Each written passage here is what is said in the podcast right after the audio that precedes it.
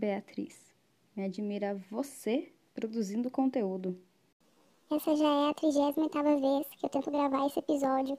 Eu tenho, sem exagero, 14 rascunhos salvos de áudios que eu gravei e não tive coragem de colocar. E aí eu precisei parar para pensar e realizar que, Beatriz, a coisa precisa sair. Nunca vai chegar do jeito que você quer. Você vai sempre achar que você tá falando uma palavra com a entonação errada, que ninguém tá te entendendo, ou que as pessoas vão conseguir ouvir o seu vizinho de cima que tá dando resenha o fim de semana inteiro durante uma pandemia. Então, assim, isso vai nascer. Isso nasceu agora.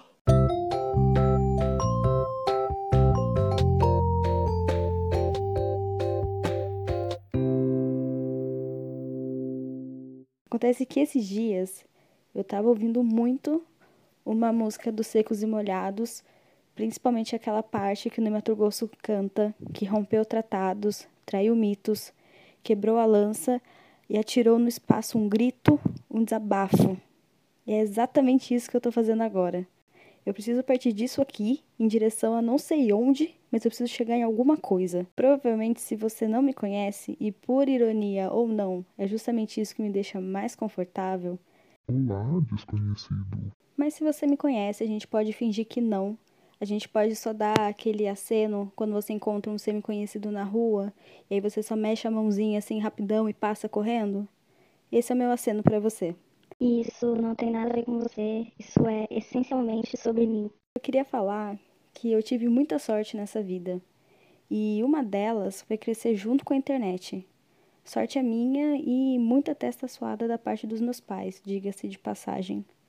O bom disso é que eu vi muita coisa acontecer. Eu vi o aplicativo de mensagens passar do ICQ para o MSN, o MSN evoluir daquela coisa que você mandava winks ou sei lá, que você chamava a atenção de alguém, aí a tela da pessoa tremia e fudia tudo que ela estava fazendo no computador, até a MSN virar aquela ferramenta que você usava para ficar offline e só falar com quem você gostava, porque tinham N interações acontecendo ali e enfim. Acompanhei também a evolução do Orkut, de ser aquela rede que você entrava convidado por alguém até virar essa extinta rede, que eu lamento muito que tenha acabado, porque eu realmente cresci muito com Orkut, aprendi muito lá. Eu lembro até do e-mail que eu usava na época que eu recebi esse convite para entrar no Orkut, era Bibica20. O Bibica eu não sei de onde veio, eu tenho vergonha dele, mas ele aconteceu. Eu acho que ele diz um pouco sobre mim, talvez não tanto pelo Bibica, mas pelo 20. Teve também a minha era Flogão. Eu tinha dois, na verdade, um para Avril Lavigne, que se chamava Lavigne TDB, e aí só quem assistiu Malhação na época do Cabeção vai saber que o TDB significa tudo de bom, e o RBDs para sempre. Os dois. É eu usava mais como se fosse business, assim, e eu me sentia uma celebridade quando o Lavigne TDB aparecia no top 10 de flogão, tipo, Brasil, assim. O que eu fazia lá era muito engraçado porque existia uma, uma dinâmica entre os flogões de fãs, né? Então rolava competição, rolava promoção, rolava, sei lá, tipo, tantos comentários ou tantas. Não lembro se, se tinham curtidas, mas enfim. Alguma métrica ali de engajamento você tinha que bater, você tinha que conseguir, e aí você poderia ganhar coisas incríveis como um GIF com seu nome, um vídeo, ou você poderia ganhar, sei lá, é, citação, dava para você citar, tipo assim, dependendo se o flogão era grande, ele podia sortear, citar você em um post dele. E assim, eu me matava por isso. E um dia eu comecei a fazer promoção também. Então eu era a pessoa que fazia GIF e saía fazendo promoção e botava o Lavigne TDB como um dos principais flogões de Evo Lavigne do flogão. Era incrível. Tudo isso eu aprendi graças ao Orkut. No Orkut, nas comunidades, eu aprendi a fazer GIF, eu aprendi a fazer montagem, eu aprendi a fazer vídeos no Movie Maker, eu coloquei alguns no YouTube de, sei lá, cenas Mia e Miguel com a música de fundo do. Ai meu Deus! Aquela que o cara cantava. Enfim, qualquer música de fundo romântica em espanhol. Tudo isso eu aprendi com Orkut e eu falo com tranquilidade que se o Orkut existisse até hoje, possivelmente eu estaria lançando um foguete e eu teria aprendido isso em comunidades no Orkut. Com certeza mesmo. Mas assim, o flogão eu usava para as minhas contas, né, de fanzoca. A minha conta pessoal, que era a conta que eu não, nunca postava a minha cara, eu só postava, sei lá, cenas Mia e Miguel ou a capa de um CD do System of a Down.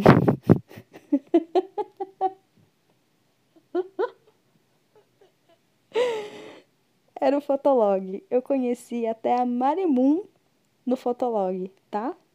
Pra vocês verem como eu sou velha.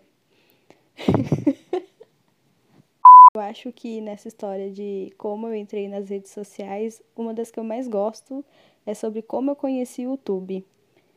É...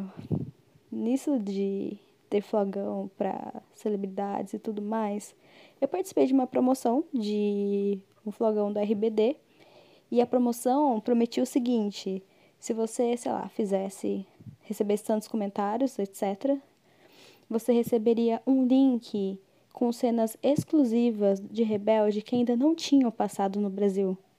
Eu dei meu sangue eu comentei pra caramba e eu consegui ganhar esse link. Esse link era nada mais, nada menos do que o YouTube e eu nunca tinha acessado o YouTube. Eu entrava no YouTube para assistir cenas de Rebelde que ainda não tinham passado no Brasil. Tinha legenda? Óbvio que não. Eu sabia espanhol? Óbvio que não. Mas era ótimo. Olhando assim, eu acho que crescer da tecnologia me tornou uma pessoa peculiar. Eu vou citar muito o Orkut aqui, mas é porque eu realmente sou muito entusiasta do Orkut. Inclusive, foi no Orkut que um dia eu digitei 1994 na, nas pesquisas e achei uma comunidade chamada 1994 foi marcante.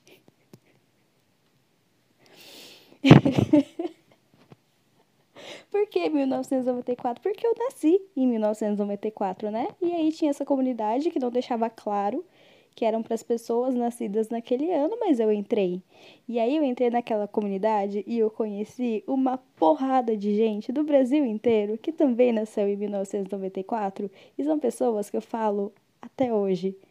São pessoas que depois de muito tempo eu fui, enfim, a gente ficou velho, ficou adulto, né? Eu mudei de cidade quatro vezes, então em algum momento do meu caminho eu conheci essas pessoas. Aquela comunidade eu acho que eu entrei com uns 12, 13 anos, por aí.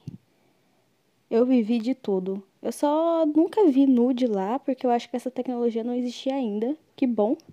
Feliz por mim pelos meus amigos. Mas foi um lugar muito especial. Inclusive, foi nessa comunidade que eu conheci uma pessoa, um amigo meu, que um dia na MSN falou para mim, perguntou para mim se eu tinha uma conta no Facebook. E aí eu falei que não, né? Que eu não tinha mesmo uma conta no Facebook. E aí ele perguntou se ele poderia criar uma conta no Facebook para mim, porque ele precisava de vizinhos no Farmville para ele ganhar qualquer coisa lá que eu não lembro o que era. Aí eu falei: "Claro, amigo, cria aí". E ele criou essa conta no Facebook para mim, que inclusive é a conta que eu uso até hoje, que inclusive eu nunca troquei a senha. É um perigo. É um perigo. Arthur, se você estiver ouvindo isso, eu acho que não. Mas se você estiver ouvindo, eu posso trocar a senha antes do, episódio pro ar. É claro que a internet nunca foi só flores. Eu aprendi muito cedo e às custas de muita porrada que eu só fui entender o que significava mais tarde, que é ali ou aqui na internet as coisas funcionam muito no 880, né? Nos altos e baixos, das figuras lendárias ao escrutínio do linchamento. Eu sei, eu vi isso vestido de várias formas, muitas vezes sem botar minha cara, mas ciente de que quando eu botasse era certo que algum tipo de xingamento algum tipo de preta fedida eu receberia e eu tinha, sei lá, 12 anos quando eu percebi isso.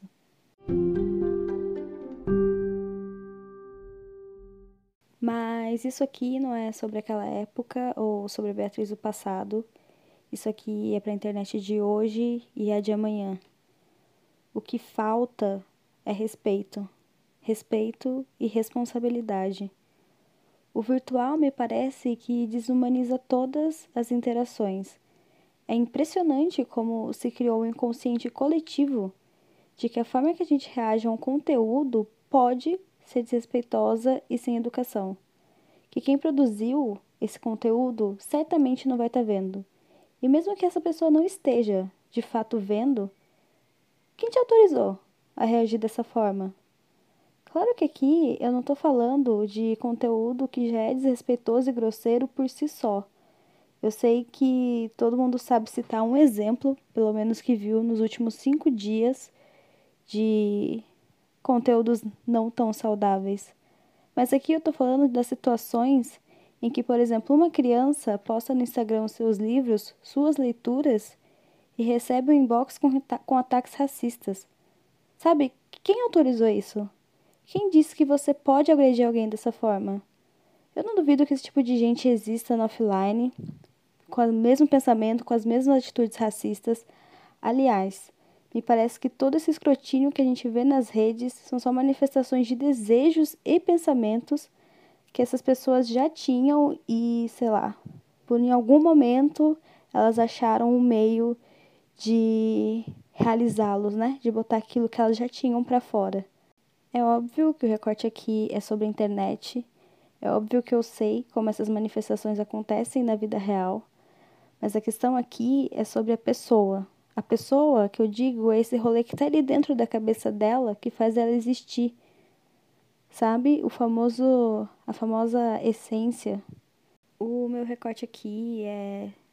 é a internet, porque o episódio é sobre isso. E além de respeito, quando eu digo responsabilidade, é antes de tudo para mim mesma. Eu que tô aqui botando a minha voz para traduzir as minhas impressões e depois que o episódio estiver no mundo, eu sei lá até onde ele pode chegar. Eu tenho eu tenho que ter consciência disso. Eu tenho que ter consciência de que eu posso estar falando uma besteira enorme e que alguém pode vir me apontar isso, independente de quantos ouvintes eu tenha. E o que eu faço? Eu avalio. Às vezes, o que eu quis dizer não foi exatamente o que eu executei na fala. Às vezes, o que eu estou me propondo a falar está errado mesmo. E tá tudo bem. O importante depois disso é a gente se questionar, né? É a gente olhar para a situação e falar, tá, e o que, que eu faço a partir disso? O que, que eu faço com essa situação meio merda? Eu vou ignorar o que as pessoas estão falando ou eu vou repensar sobre aquilo e reavaliar minha fala e os meus posicionamentos? Para mim, essa parece ser a chave. Porque para mim, do jeito que eu funciono, que diz respeito primeiramente a Beatriz, e sei lá se mais alguém se identifica, essa chave ela funciona principalmente porque ela mantém aberto o questionamento. E esse questionamento sempre de mãos dadas com a pessoa que eu desconfio que eu sou.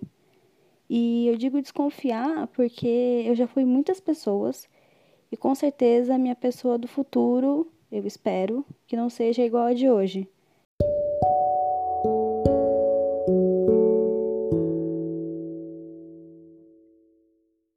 Admira lançar um podcast porque sempre me admirou a coragem de tanta gente foda que eu conheci nos últimos anos. Gente que não se esconde, que gente que é de verdade, sabe? A pessoa que se dedica e faz o que acredita com o coração, com a vontade de aprender e de transmitir. Gente com propósito mesmo. A realização disso que eu tô fazendo agora é fruto de vivências que me fizeram pensar de verdade. Papo de uma frase ressoar por dias e horas, ou talvez só encontrar o sentido depois de meses. Quem me conhece um pouco mais sabe que eu sou itinerante.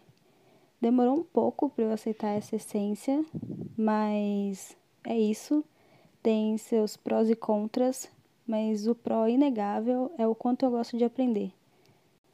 Eu comecei na faculdade de biotecnologia, transferi para sete meses de engenharia, não concluí nenhuma e agora, pela força do ódio, estou prestes a terminar o curso de letras.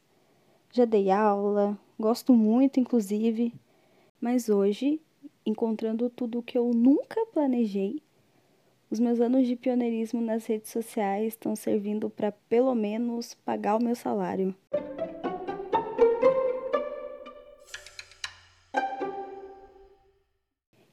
Retomando os secos e molhados que eu citei lá no início, hoje eu rompi os meus próprios tratados, traí os meus mitos, mas o que me importa definitivamente é não estar vencido. Bem-vindos à minha cabeça. Essa é uma carta aberta para o dia de hoje, dia 20 de julho de 2020 também conhecido por mim como um dia em que eu gemino 26 outonos e primaveras, ou seja, meu aniversário. Me admira você ter chegado até aqui e até o próximo dia 20.